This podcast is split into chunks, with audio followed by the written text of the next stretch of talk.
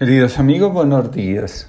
Les comparto la reflexión del día de hoy titulada Abrir las puertas. El Evangelio nos cuenta lo siguiente. Después de la muerte de Jesús, los discípulos se encierran en sus casas. Así se protegen de la amenaza que hay en el exterior. Afuera, había un deseo de encontrar a los seguidores del Nazareno para condenarlos.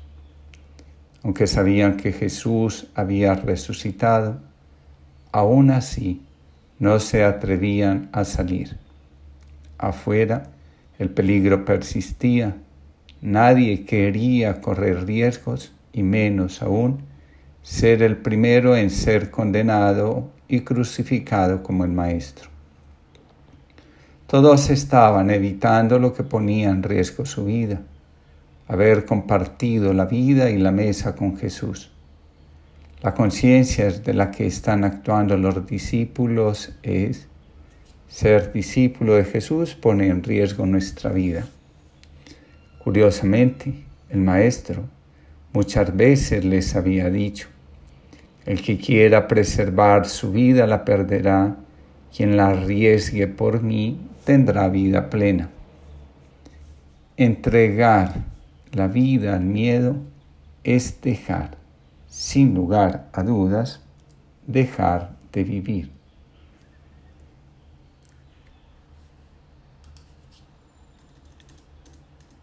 Toda crisis pone al descubierto varias cosas.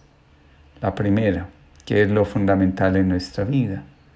La segunda, la conciencia que nos ha guiado. La tercera, nuestros miedos más profundos. La cuarta, cuáles son las conexiones que dan fuerza y sentido a nuestra vida. Y por último, cuál es nuestra realidad interior. Como dicen los expertos, nuestra realidad psíquica.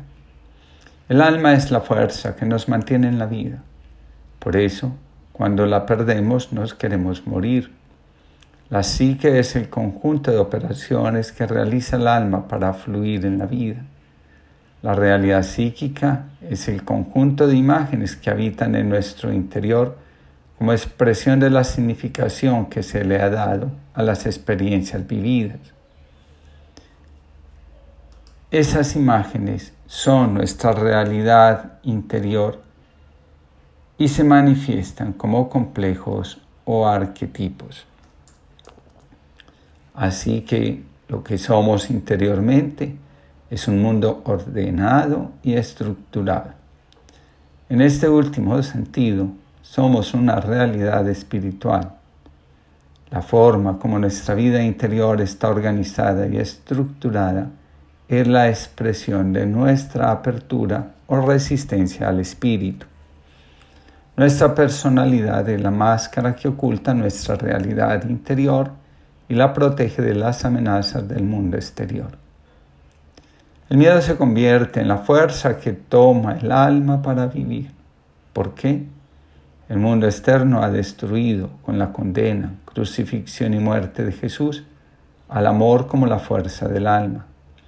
Si el corazón se abre al amor, la ley, que ha dirigido y estructurado la vida de muchos hombres y mujeres durante siglos, perdería su validez y mostraría su falsedad.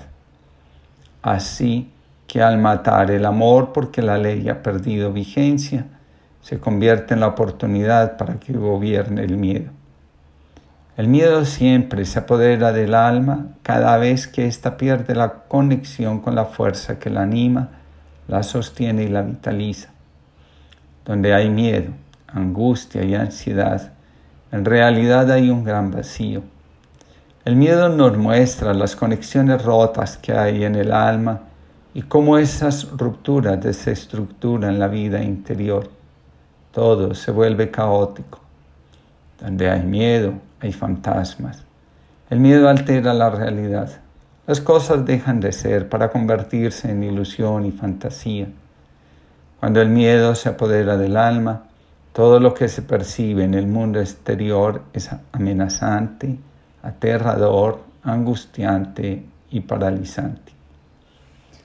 La incertidumbre refleja el esfuerzo del alma por avanzar en medio de la oscuridad. Dice una expresión, es mejor ser con miedo que dejar de ser por miedo. La incertidumbre es la fuerza que nos guía hacia la luz mientras todo está oscuro. En la incertidumbre no hay certezas. Si la hubiera andaríamos en la luz. La incertidumbre nos exige confiar. Todo problema se dirige hacia la solución, aunque ésta parezca darse a través del caos. La sensación de impotencia nos muestra el estado de desconexión en el que se encuentra el alma. En la incertidumbre avanzamos porque de alguna manera Sabemos que existe algo diferente a lo que se está viviendo. La incertidumbre nos ayuda a caminar, como lo hace la muleta con el que ha visto reducida su movilidad. Pero vivir en la incertidumbre no es la, no es la solución que sana al alma.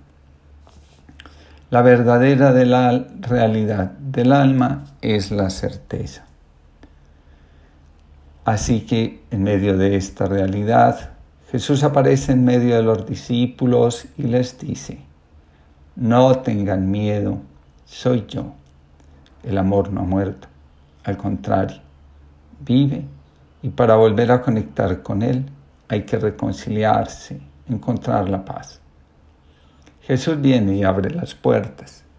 Los discípulos animados por la fuerza que la resurrección les da, el amor nunca es vencido, salen a las calles y vencen el miedo. En otras palabras, el vacío desaparece porque el amor retoma su lugar en el alma. Todas las operaciones de ésta se activan y las imágenes internas cambian. Entra la luz donde antes había y reinaba la oscuridad y sus fantasmas. El resucitado nos enseña a contar con esos recursos internos a reunir los fragmentos que el impacto emocional ocasiona cuando nos vemos ante lo inesperado y nos da conciencia sobre nosotros mismos.